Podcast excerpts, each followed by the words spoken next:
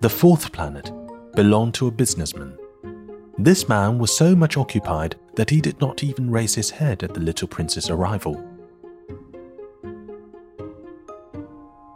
Good morning, the little prince said to him. Your cigarette has gone out. Three and two make five, five and seven make twelve, twelve and three make fifteen. Good morning.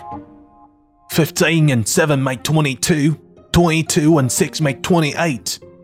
I haven't time to light it again. 26 and 5 make 31. Then that makes 501,622,731. 500 million what? asked the little prince. Hey, are you still there? 501 million? I can't stop. I've so much to do. I am concerned with matters of consequence. I don't amuse myself with balderdash. Two and five make seven. 501 million what?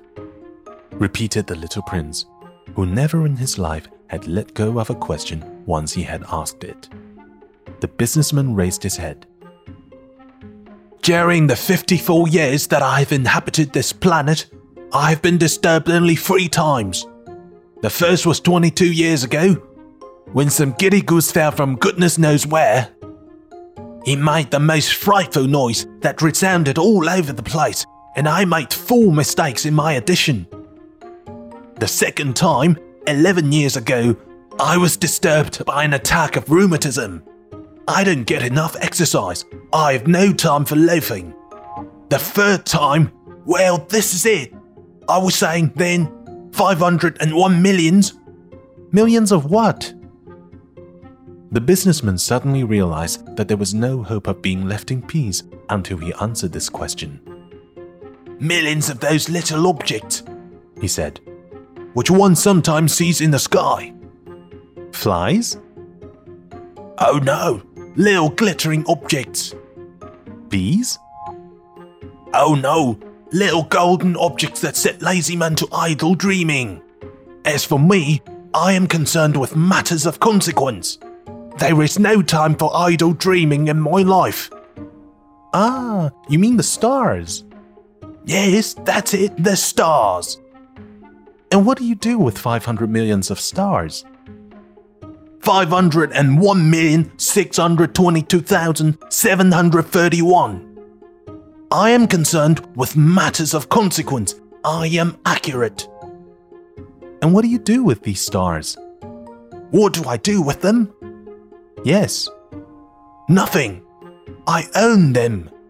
You own the stars? Yes. But I have already seen a king who. Kings do not own, they reign over. It is a very different matter. And what good does it do you to own the stars? It does me the good of making me rich. And what good does it do you to be rich? It makes it possible for me to buy more stars, if any are ever discovered.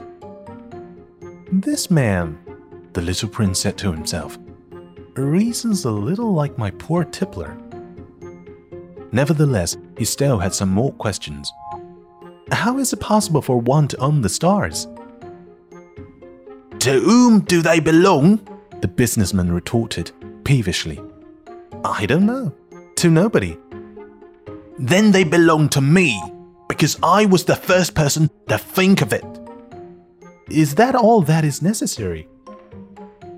Certainly. When you find a diamond that belongs to nobody, it is yours. When you discover an island that belongs to nobody, it is yours. When you get an idea before anyone else, you take out a patent on it, it is yours. So with me, I own the stars because nobody else before me ever thought of owning them. Yes, that is true, said the little prince. And what do you do with them? I administer them, replied the businessman. I count them and recount them.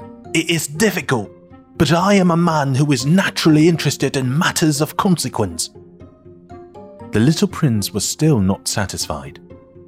If I owned a silk scarf, he said, I could put it around my neck and take it away with me. If I owned a flower, I could pluck that flower and take it away with me. But you cannot pluck the stars from heaven. No, but I can put them in the bank. Whatever does that mean? That means that I write the number of my stars on a little paper. And then I put this paper in a drawer and lock it with a key. And that is all? That is enough, said the businessman. It is entertaining, thought the little prince.